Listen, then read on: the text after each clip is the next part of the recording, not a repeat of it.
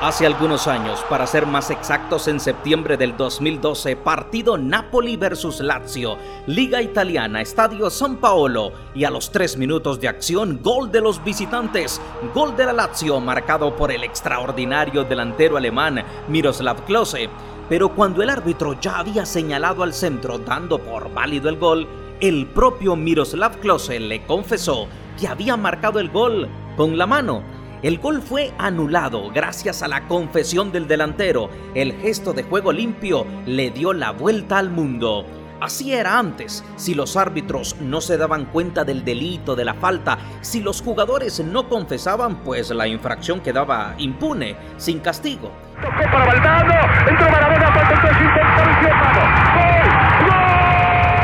El caso más famoso de la historia del fútbol es la mal llamada mano de Dios. Dicho sea de paso, me parece horrible que le llamen así a un gol que Diego Maradona metió con la mano a una trampa ante Inglaterra en el Mundial México 86. Hoy las cosas son distintas en las principales ligas del mundo y en los torneos de la FIFA. Hoy existe algo que ha venido a cambiar totalmente la justicia en el fútbol y es el VAR. Está todo invalidado por posición adelantada.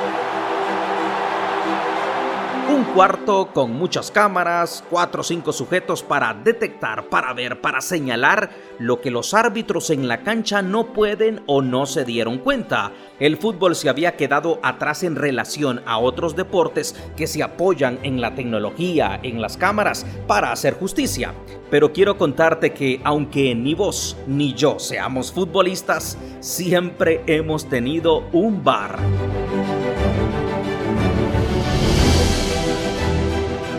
Sí, hay alguien que nos mira todo el tiempo. Hay alguien que conoce no solo lo que hacemos por fuera, conoce nuestros corazones, nuestros pensamientos, conoce lo que no le mostramos al resto del mundo, conoce lo profundo de nuestra alma. Podemos ocultar nuestros pecados de los demás, nuestras mentiras, nuestros engaños. Podemos hacer cosas malas en privado y sentir que nunca nadie se dará cuenta. Pero malas noticias, el bar nos está viendo y Dios no necesita cámaras. Dios está con nosotros todo el tiempo y eso incluye, sí, cuando nos equivocamos. Este pecador arrepentido que te habla, yo pensé muchas veces en mi vida que mientras los demás no se dieran cuenta, pues entonces todo estaba bien, pero a base de golpes, a base de momentos de dolor, me di cuenta de una verdad tan sencilla como eterna. Dios lo sabe todo. Hace más de dos mil años, una mujer de una región llamada Samaria, una samaritana, fue puesta al descubierto por el bar. Jesús en una caminata sintió sed se acercó y se sentó en un pozo donde sacaba agua esta mujer samaritana.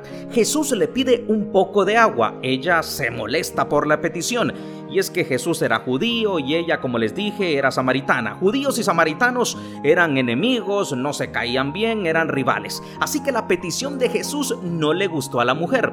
La conversación entre ellos la vamos a ver en detalle en el siguiente episodio, pero la parte que quiero contarles es que Jesús en un momento le dice, Juan 4:16 dice, Jesús le dijo, ve, llama a tu marido y ven acá. Respondió la mujer y dijo, no tengo marido. Jesús le dijo, bien has dicho, no tengo marido, porque cinco maridos has tenido y el que ahora tienes no es tu marido. Esto has dicho con verdad. Le dijo la mujer, Señor, me parece que tú eres profeta. ¿Se imaginan el impacto, la pena, la vergüenza que habrá sentido esta mujer que un desconocido supiera que había tenido cinco maridos y que ahora era amante de un hombre quizá comprometido? ¿Qué pasaría si de repente alguien en la calle te detiene y te dice, tu pecado es este, este, este otro y este también?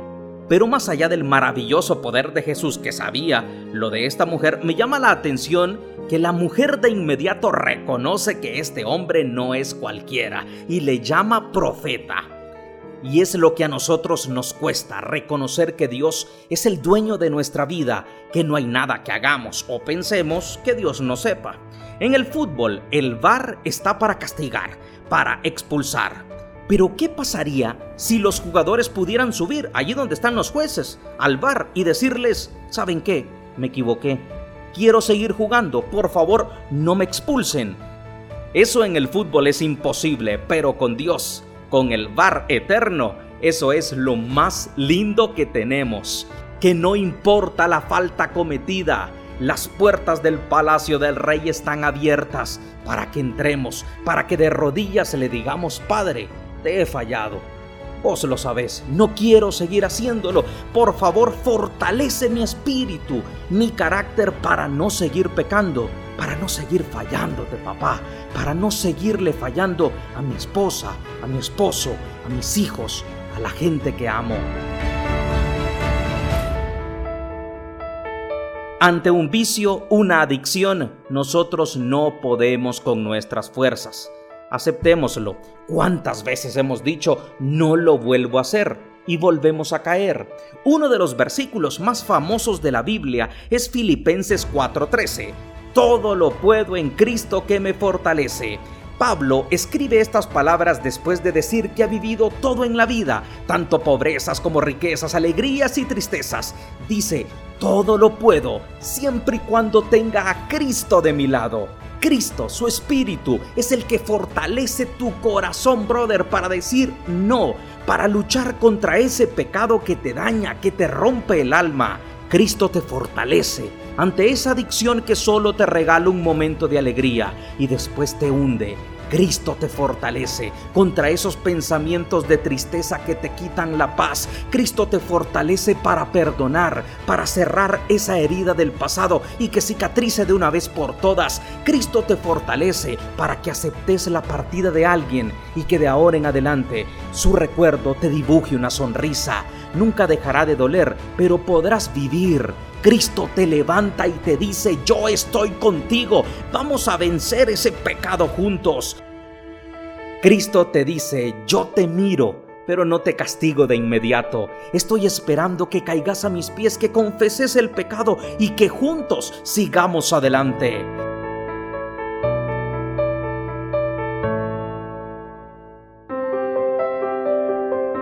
Cuando Jesús caminaba entre los hombres, le llevaron a una mujer. Dicha mujer había sido encontrada en adulterio y la ley decía que una mujer infiel tenía que morir apedreada. Ese es el mundo, el que te juzga, el que te condena, que no te da esperanza, que te quiere lanzar piedras, el mundo que solo castiga, el bar que solo mira lo malo. Pero Jesús, en su infinito amor, les dijo, el que esté libre de pecado, que tire la primera piedra. Nadie, nadie puede decirte que estás expulsado del partido. Aquí solo hay un juez que con ojos de amor te recibe una, otra y otra vez. Un padre que entregó a su hijo para limpiar tus pecados y los míos. En serio, ¿no te das cuenta de lo que te ama Dios? Tenemos un Dios de misericordia, pero ojo, que como todo Padre, Dios castiga cuando nos equivocamos y no pedimos perdón por la falla. Dios castiga cuando nos gana el orgullo, cuando creemos que somos dueños de nuestra vida y que no tenemos que responder ante nadie. Ojo, Dios es bueno, es misericordioso, pero con aquel que reconoce sus fallas, con el que vive su vida sabiendo que no es nadie sin el Padre. Te dejo con este último versículo, Proverbios 28:13 dice, quien encubre su pecado jamás prospera, quien lo confiesa y lo deja, haya perdón. Tal vez, quizá, ese pecado que has estado ocultando sea la barrera, lo que no te permite llegar al siguiente nivel. Dios quiere que sigas jugando este partido, pero con un corazón distinto, renovado, fortalecido. Dios quiere que ganes, pero con alegría y que por las noches te vayas a dormir con la paz que quizá hace mucho tiempo no sentís. Si lo deseas, Podés repetir esta oración o si no con tus propias palabras, no importa. Di, Padre Celestial, tú conoces mi corazón, sabes que te he fallado, ya no quiero cargar con este peso, me rindo ante ti, ante tu poder, ante tu amor, ante tu misericordia. Gracias por perdonarme, por darme otra oportunidad. Gracias por amarme tanto sin que yo lo merezca. Gracias, gracias, gracias. Amén. Que Dios te bendiga. Sigamos el camino agradecidos con el Padre, tomados de su mano, pero sin olvidar que hay un bar que nos está viendo en todo tiempo y en todo lugar. Te habló un pecador arrepentido, un mensajero, un cartero y nada más.